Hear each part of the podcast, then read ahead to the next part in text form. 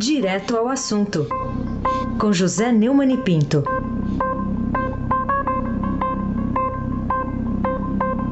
Às 7 horas e 33 minutos, ao vivo no Jornal Eldorado, José Neumann e Pinto. Lá, Neumann, tudo bem com você? Bom dia, família Bonfim, Emanuel, Alice Isadora. Bom dia, Diego Henrique de Carvalho. Bom dia, Almirante Nelson. Bom dia, Moacir Biasi. Bom dia, ouvinte da Rádio Eldorado 107,3 FM. Emanuel Positiano Bonfim. Estamos completando hoje 60 anos, hein, Neumann? 60 aninhos. É. A Eldorado é mais nova do que eu. Ô Neumann, vamos lá com os assuntos do dia. Correndo o risco de serem presos, os policiais civis do Rio Grande do Norte não se apresentaram ontem, quarta-feira, na, de- na Delegacia Geral da Polícia Civil lá do Rio Grande do Norte. Por que, que a situação chegou a esse impasse, hein, Neumann? Não, é. o- eles, os policiais descumprem, alegando falta de recursos estruturais e de dinheiro para pagar passagem, combustível, até alimentação. A decisão proferida no início da semana é, pelo desembargador do Tribunal de Justiça do Rio Grande do Norte, Cláudio Santos. Cláudio Santos determinou o retorno imediato ao serviço sob pena de multa e prisão em caso de descumprimento. O presidente do Sindicato dos Policiais Civis, Newton Arruda, disse que os policiais do Rio Grande do Norte estão com a dignidade afetada, afetada porque não conseguem cumprir a decisão judicial, o Estado que nos prenda, desafiou, cobrando pagamentos dos salários de novembro, dezembro e décimo terceiro do ano passado, os policiais civis reduziram o serviço ao mínimo desde 19 de dezembro. O sindicato tentou de todas as formas reverter a decisão judicial. A gente chegou numa condição difícil, nós não temos nem comida em casa, disse Arruda. É claro que é uma situação extrema. E na democracia a lei está acima de tudo. Também e principalmente para os agentes do Estado, que a sociedade remunera para proteger a cidadania. Mas o que fazer diante do fato de que o Estado não cumpre a sua parte, que é garantir a sobrevivência básica desses agentes, o pão à mesa? O que fazer diante do fato do Estado continuar protegendo os responsáveis pela penúria a que a nação brasileira em geral, o Estado do Rio Grande do Norte em particular, chegaram, enquanto os policiais que arriscam a própria vida para garantir a segurança dos outros, passam fome. Emanuel, todos nós precisamos assumir uma posição clara e precisa sobre isso. Os policiais do Rio Grande do Norte não podem se furtar a cumprir a lei, mas também não podem fazer isso sem receber salários. Pelo menos se forem presos, o Estado vai ser obrigado a alimentá-los do presídio. Ou não? Ou não, Emanuel Bonfim? É verdade, Neumann, você tem toda a razão. E ainda desse, dentro desse tema de segurança pública, uma inspeção feita em novembro de 2017 pelo Conselho Nacional de Justiça na colônia agroindustrial de Aparecida de Goiânia, onde houve uma rebelião na segunda-feira, essa inspeção já alertava sobre as condições precárias do presídio, péssimas, segundo o relatório da vistoria. O que foi feito pelas autoridades, Neumani, para corrigir essa situação? É, para você ver que não é só no Rio Grande do Norte, né? Nada, nada foi feito, Emanuel. Com 468 vagas, a unidade estava em novembro, quer dizer, um mês atrás, superlotada, abrigava 1.153 detentos, duas vezes e meia mais que a capacidade. Com o noticiário aí do, do, do, do é, na segunda-feira, é, tem sido repetido que só havia cinco agentes para 700 e tantos presos, um para cada 150. No entanto, quando você ouve as autoridades falando lá de Goiás, o governo tucano do Marconi Pereira, eles falam em tudo, investe não sei o quê, recebeu não sei quanto, e só não falam no absurdo que é isso. Em pleno feriado de ano novo, cinco agentes tomando conta de 700 e tantos. Em novembro, essa situação já tinha sido completamente definida.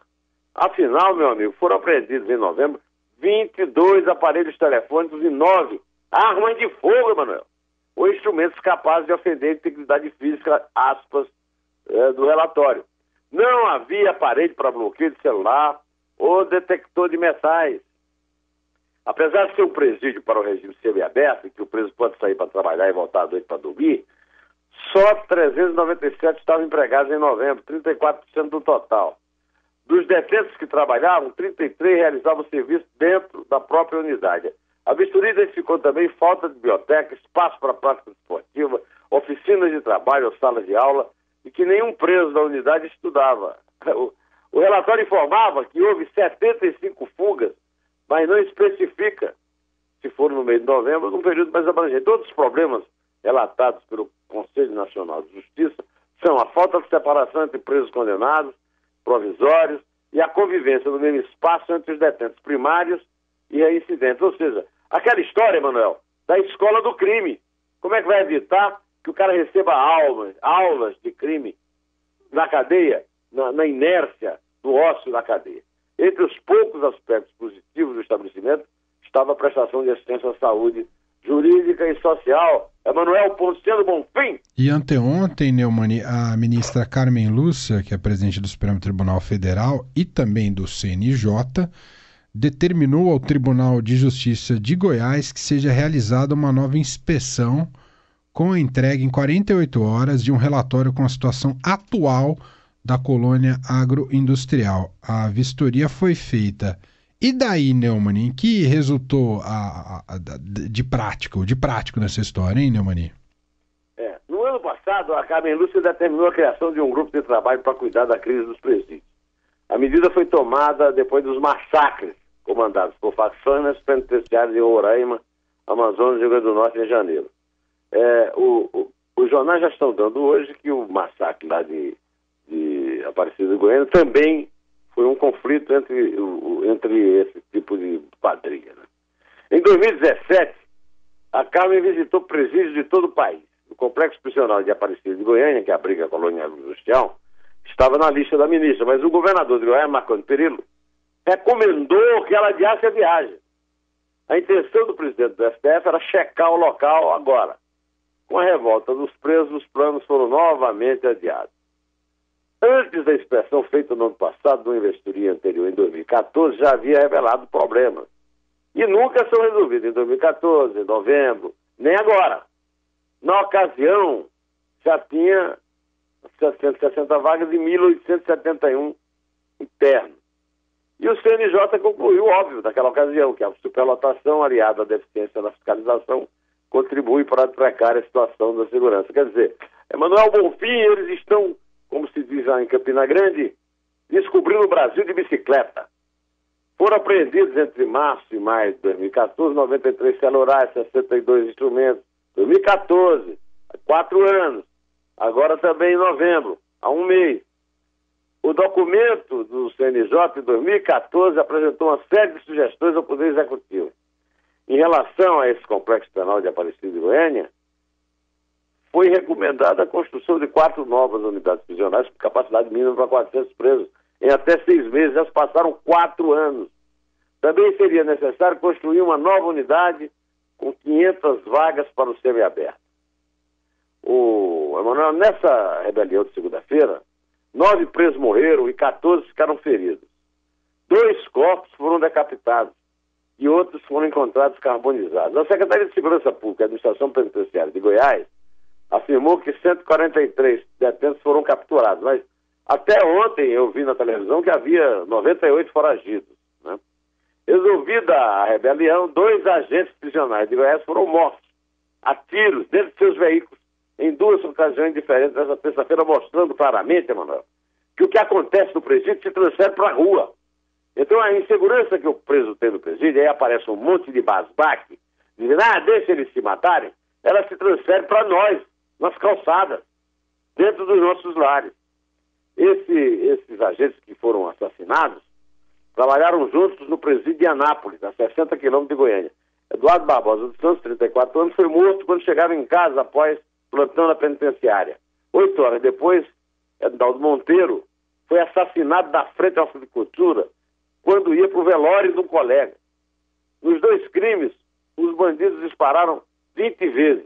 A polícia civil investiga se a ordem dos assassinatos dos agentes partiu de dentro da cadeia. Ainda tem basbate e Cachá, que acha que morrer preso eh, dentro de cadeia aumenta a nossa segurança aqui fora. A presidente do Supremo Tribunal Federal é o exemplo encarnado da platitude com que a elite política dirigente dos três poderes da República age. Ela acha que pode resolver tudo com papo, com saliva, com insalivação, como dizia meu querido e saudoso amigo Zeferino Vaz. Em salivação. Resolve tudo com cuspe, meu amigo Emanuel. Ela quer aparecer bem na fita. Exige relatórios, constatam óbvio e não resolvem nada. Das boas intenções de Dona Carmen Lúcia, dizia minha avó, o inferno prisional brasileiro está cheio, e o Brasil está cheio, inclusive, no sentido figurado, meu amigo Emanuel Ponciano Bonfim. É isso aí, Neumann. E vamos falar agora, continuar ainda dentro desse âmbito do poder do Supremo Tribunal Federal, depois do ministro Edson Fachin autorizar em dezembro novo inquérito para investigar o ex-ministro Gedel Vieira Lima por crimes de peculato, foi definido nesta terça-feira que o relator do caso será o ministro Alexandre de Moraes. Neumann, será que agora vamos saber de onde vem os 51 milhões de reais no apartamento usado pela família Vieira Lima, Neumann? E os 500 mil da mala de Rodrigo Rocha Loures. Rodrigo! Gritou o, o, o Joé Batista para entrar lá no Jaburu, lembra? Opa! Também foi investigado no inquérito o deputado Lúcio Vieira Lima, que está lá na base do Temer, é do MDB. O diretor legislativo da Câmara, Frísio Vieira Lima Filho, lembra o nome do pai, que também não era flor que se cheirasse. E a mãe, Dona Marluce, em cujo closet o jovem disse que contava o dinheiro que apareceu magicamente no apartamento que você se referiu na pergunta, Manuel. O, o pedido da Procuradoria-Geral da República por um novo inquérito, além do que já investiga o caso do Bunker, com 51 milhões apreendidos em Salvador, surgiu depois que esse assessor, ex-assessor parlamentar, uma espécie de empregado de família, o João Brandão, entregou ao, ao STF em novembro cópias dos extratos de sua conta bancária, que, segundo ele, confirmam uma devolução de cerca de 80% do seu salário para a família Vieira Lima. Em petição assinada pelo advogado dele, Marcelo Ferreira, o ex-homem de confiança da família anexou extratos da movimentação financeira de sua conta no período entre janeiro de 2012 e novembro de 2017. E ontem, Emanuel, você não estava ainda aí, estava no nosso país, e eu comentei com muita, aliás, não foi ontem, foi anteontem, com muita veemência, essa questão da, da, eh, da Receita Federal é, proibir que alguém, obrigar quem quiser depositar ou, ou, ou, pegar né, 30 mil reais, avisar com três dias de antecedência. E eu disse que isso era ridículo e que a Receita está devendo uma explicação sobre a mala do Rodrigo e sobre o dinheiro do apartamento do Gedel, que produziu a foto mais espetacular de 2017. Eu vou pagar para ver e contar os dias cobrando uma decisão de verdade de Alexandre de Moraes. Mas vou logo avisando que eu duvido e faço pouco. Duvido e odó, como dizia minha tia Maria. Duvido e odó. Não foi certamente para descobrir qual é o papel de Temer nesse episódio que o presidente o mandou lá para o Supremo. E até agora o ministro não pronunciou nenhum voto que mostrasse o contrário disso. Lamento, mas esta é a verdade. Adoraria, Manuel, ser desmentido. Que ele aparecesse aí, mandando punir o Gedel, hum, é, dizendo qual é a origem do dinheiro, mas eu continuo duvidando. Duvidando, meu amigo Emanuel Ponciano Bonfim.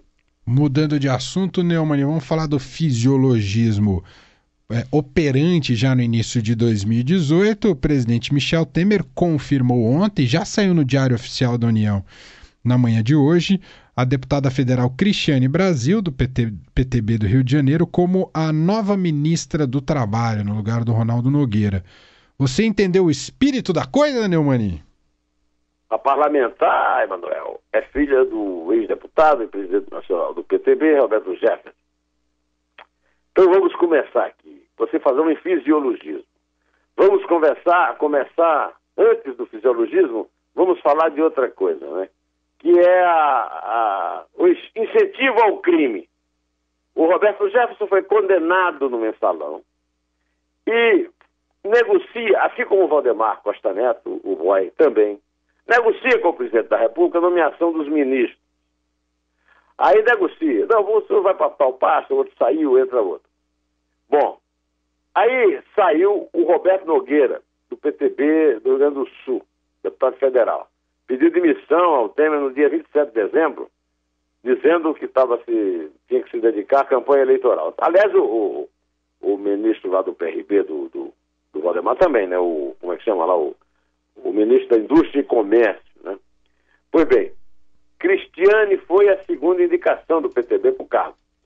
Temer recebeu indicação no encontro com Jefferson durante o, o, a reunião no Palácio do Jaburu, em Brasília. O, o Emanuel, para que a, a Cristiane fosse indicada, o Pedro Fernandes primeiro foi defenestrado pelo Sarney, que aí vem a segunda coisa. Além do incentivo ao crime, a partilha do Estado é, pelos sobas. E, e o Sarney é soba, é chefão, desde 1966, quando assumiu o governo é, do Maranhão. Até eu citei, quando eu falei nesse episódio do Sarney, o filme maravilhoso, o documentário Maranhão 66, de Glauber Rocha, em que aparece apenas o Sarney discussando, prometendo virar o Maranhão pelo avesso, e a miséria no Maranhão naquela época. Hoje a miséria do Maranhão é maior, e por isso o filme do Glauber, é, eu, eu, até hoje eu vou fazer uma coisa que eu não fiz anteontem, é, que eu não fiz ontem, que é, é passar colocar no meu, no meu blog a, o, o link do filme para o cara ver. O filme é uma obra-prima e é uma denúncia de, de, dessa esculhambação que é o Brasil. Né? O Temer recebeu indicação no encontro com o Jefferson que não foi ao Palácio é, com os líderes do partido, ou seja, foi ele por ele mesmo. Quer dizer, aí vem a, o segundo. É, ali, é, isso aí se chama lá em, em Mogi das Cruzes, do meu amigo Heisen, que também o teu pai trabalhou lá, né? Uhum. Não foi, mano? Isso, eu nasci lá. Você nasceu em Mogi, então, É. tá? Pois é. Lá em Mogi, na- onde você nasceu, Emanuel, isso aí também se chama trairagem. O cara traiu, não levou os líderes do partido para negociação. Aí o Palácio soltou uma nota que é um exemplo eh, de matéria de loquacidade.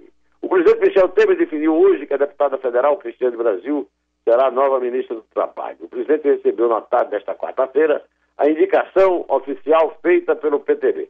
O Roberto Jefferson saiu da reunião dizendo que o, o, o Temer, ah, por que não a Cristiane? Mas o Palácio disse que ela foi indicada pelo PTB, tá certo? O presidente nacional do PTB se disse emocionado e chorou, chorou, Emanuel, ao falar com o jornalista no fim do encontro. O, o Jefferson afirmou que o nome da família surgiu na conversa. Bom, vamos ouvi-lo. Almirante Nelson, tasca aí para nós o Jefferson. O nome dela surgiu, não foi uma indicação. Nós estávamos conversando, aí falou, Roberto, e a Cristiane? Por que não a Cristiane? Aí foi da cabeça do presidente. Ela é uma menina experimentada, foi secretária municipal em vários governos na cidade do Rio de Janeiro. Por que não? Eu Falei, presidente, aí o senhor me surpreende, eu vou ter que consultar. Aí liguei para ela. Ela disse, pai, eu aceito. A emoção pode até ser compreensível. O que não dá para compreender é a patetice dos repórteres que o cercaram e engoliram em seca a explicação que ele deu para aquele chororô, viu? Aliás, por falar em chororô, Almirante Nelson, como é que foi que o Roberto Jefferson se comportou? Ô, Almirante, bota um bebê chorão aí pra gente.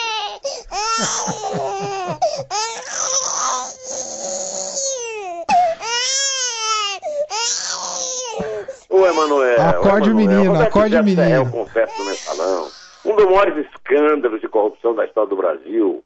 Ele foi o principal delator, mas não deve ser tratado como herói da pátria, porque revelou a primeira grande roubalheira perpetrada no governo socialista e populista do PT de Lula e Dilma, consequência agora com o Temer e o, e o MDB.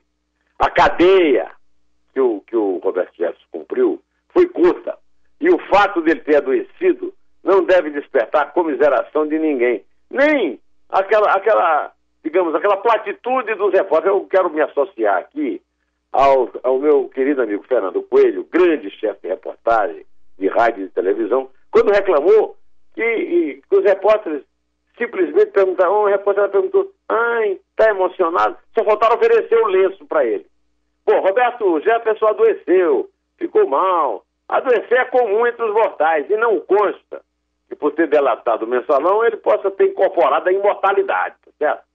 A nomeação da filha dele não pode ser engolida pela sociedade nem pelos repórteres, muito menos pelos repórteres que cercaram para colher notícia, como uma espécie de graça redentora. Ele não limpa o prontuário da família, como ele disse, ao contrário. O ato administrativo confirma isso sim.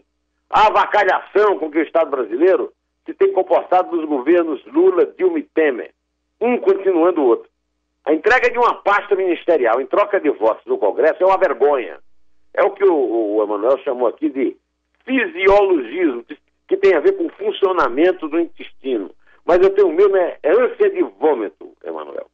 É, essa troca de voto é um assinte contra a sociedade que precisa de um governo eficiente para nomear ministro. Você, é, é, ele a, teve a cara de pau de, de falar da experiência dela como secretária municipal. O Brasil está fazendo uma reforma trabalhista e uma pessoa como ela, completamente amadora em tudo, pelo simples fato de ser filha do, do chefão do partido, assume o ministério. E não pode, a sociedade precisa sair da crise, não pode aceitar essa barganha sórdida por cargos e esse empoderamento, essa palavra horrorosa que ela usou, é, esse desafio à língua portuguesa para limpar a ficha da família da nomeada. Além do mais, trata-se do mais deslavado nepotismo. Jefferson usou um passa-moleque para tirar os líderes do PTB no Senado e na Câmara da negociação da barganha suja com o chefe do governo e todo mundo foi obrigado a engolir em seco a omissão dele a esse respeito. A nomeação da filha foi mais uma confirmação daquele título do romance de meu amigo Dionísio da Silva sobre a Guerra do Paraguai. Avante, soldados, para trás. É como anda o Brasil. Isso é uma vergonha alheia, um atraso, uma desfeita. E para isso só tem jeito. É polícia, Almirante de Deus. Polícia constituinte. Bem-vindo,